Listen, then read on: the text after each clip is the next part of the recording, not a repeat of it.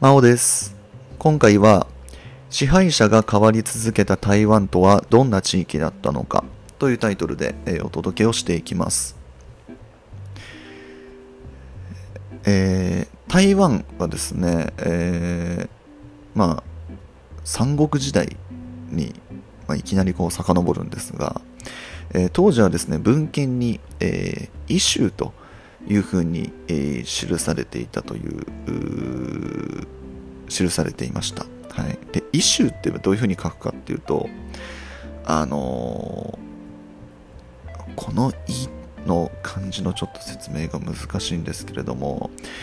ちょっとこの説明でイメージが多分できないと思うんですがあのー中国ってあのー中華思想っていうのがあったっていう話をね、えーいつかの放送でさせていただいたと思うんです。であの周りの国々をね野蛮人みたいな扱いをあの当時の中国はしていてで異敵っていう風にね、えー呼ぶこともあったんですよね。その野蛮な人たちだっていう意味で異敵って呼ぶことがあって。でその「い」っていう漢字を使うんですよ。この「異州」の「い」って、うん、州はねあの本州の州なんですけど、なのでその要はその野蛮な人たちが住んでる場所みたいなそういうイメージだったんじゃないかなというふうに思います。はい。まあ野蛮な人というかうん何ですかね得体の知れない人たちみたいなそんなイメージですかね。はい。実際にそんな簡単に行けるところではなかったかなと思うので、はい、そんなイメージかなと思います。で、えー時を大きく進めまして、えー大航海時代ですね、えーで大航海時代にはですね、えーまあ、先住民の人たちとあとは移住した漢人、まあ、中国人ですね。ですとかあとは和光がね、えー拠点に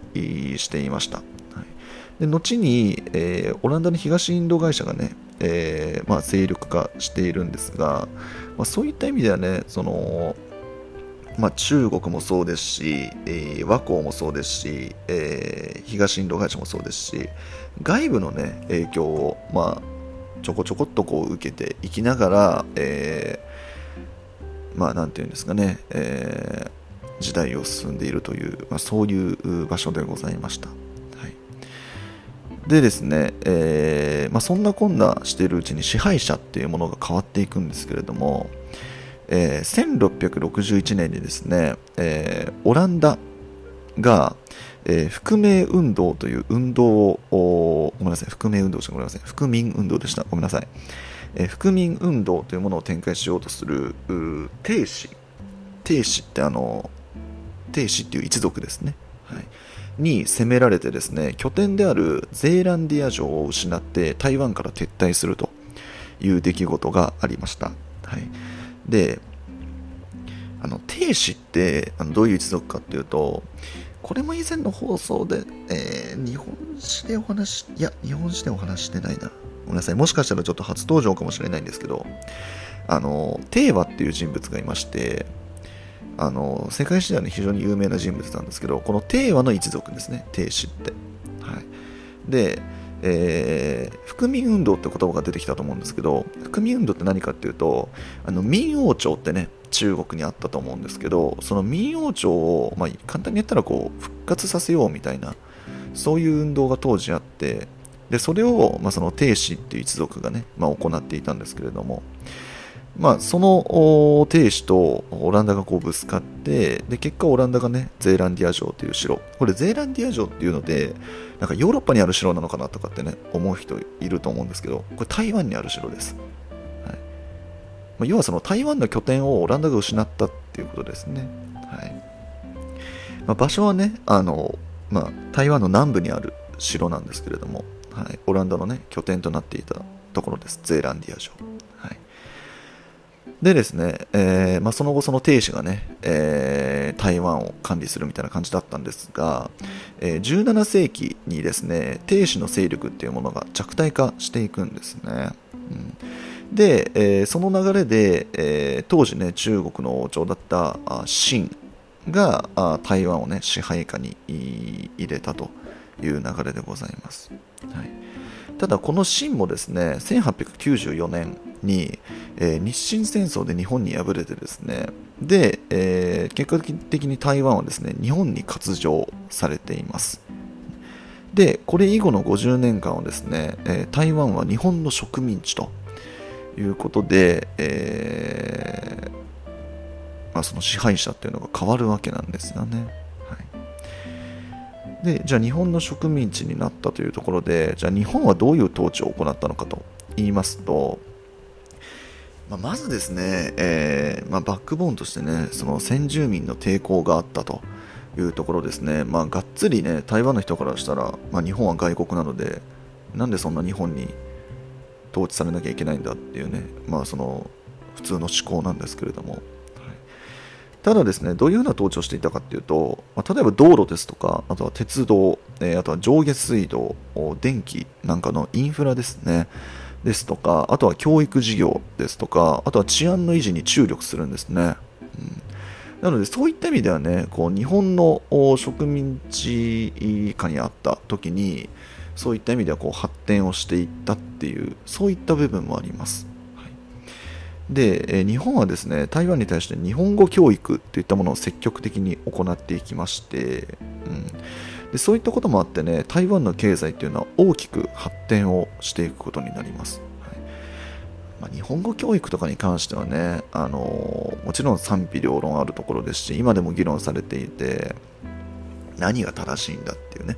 ところではあるんですけれども、まあ、事実としてねこういうことが行われていましたっていうところです。はい、で、えー、ただですね、えーまあ、1945年に、えー、日本が太平洋戦争に敗戦しますとこの日本による台湾統治っていうのは終わるわけなんですよね。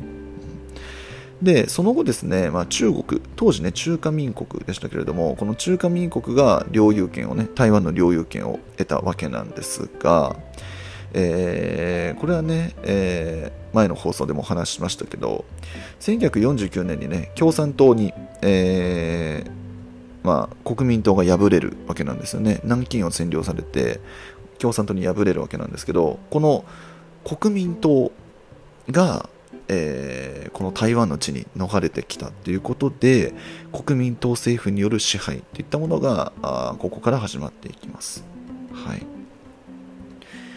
ですね、で、えー、まあ、そのような形で現在に至るっていうところなんですけれども、えー、実際現在はねどんな風に台湾見られているのかっていうと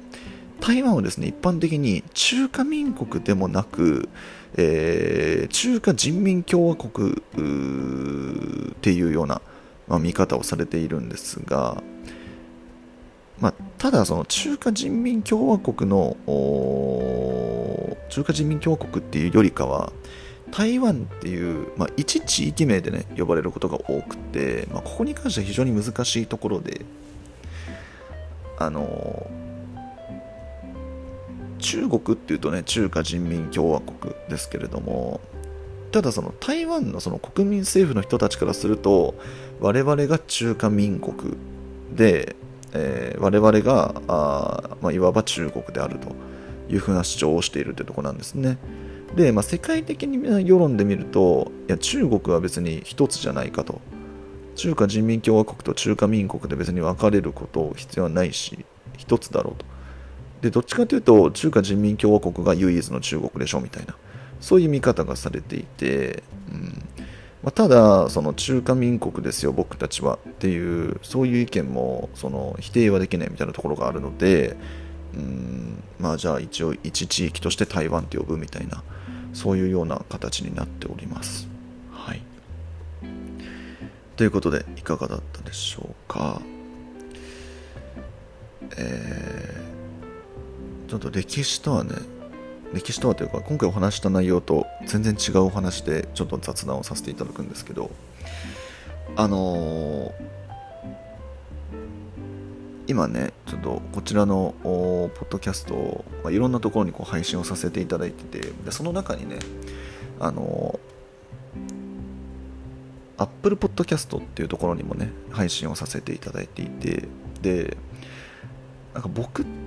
て実はこう自分の放送ってあんまりこう聞き直さなくてあんまりというか何だったら一切聞き直さないんですよ。でそれこそこう Apple Podcast のこうアプリから配信してるわけじゃないのでそもそもそのポッドキャストのアプリを開きさすらしないんですね、うん、であのこの間久々に開いたんですよ。もうそのポッドキャストを始めた時以来ぐらいの勢いで開けたんですよ。そう。そしたらそのレビューとかがなんか思ったより多く来ててなんか百何十いくつぐらい来ててちょっとびっくりしたんですね、うん、それまでこの自分のそのコンテンツに対してレビューが来るなんて思ってなかったのでこんなに来るんだみたいな ちょっと嬉しくなったんですけれども。でそのレビューもまあいろんなね評価がある中でその星5のね評価をつけてくださってる方がやっぱ非常に多くってすごく嬉しかったですね。はい。で、まあ、コメントの中でもねこう、まあ、緩い感じがすごくあの聞きやすいですですとか勉強になりますですとかなんかそういうこうコメントをいただいて非常に嬉しかったですしこれからもね、えー、そういうコンテンツをねお届けしていきたいなというふうに、えー、思ったんですけれども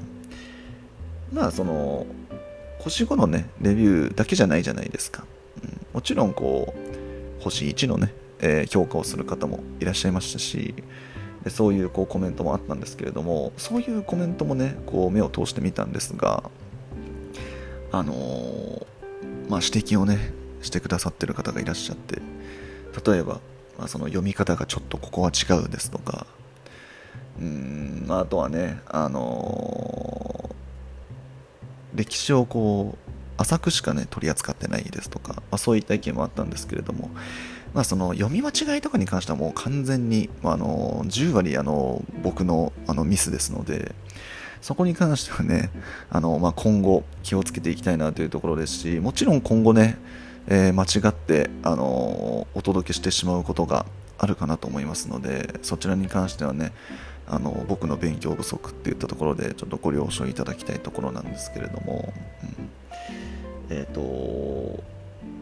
一つねその先ほど言ったようにその浅い部分しかね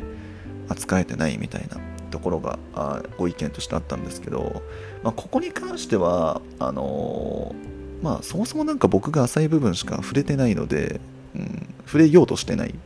ていうところなので、まあ、そこに関してはちょっとね あのご理解くださいっていうところでそう、まあ、もっとこう深いね歴史に関しては、まあ、一旦今その世界史をねさらっとやってるところなのでそれが終わってからね、えー、まあやれればなと思っているところなので、うん、まあ今この場でねお届けできてるコンテンツではまあそのそれこそこうマニアックなね歴史の部分はちょっと語れないところなのでまあその時間的な制限もありますしまだまだ僕も勉強不足なところがあるので喋りきれてないというところですので、うん。まあ、今のね、えーまあ、その聞き流す歴史チャンネルというチャンネルは、まあ、歴史をさらっと、まあ、それこそこう気軽にあの聞き流せるみたいなそういうこうチャンネルをね一応目指してやらせていただいてるところがあるので、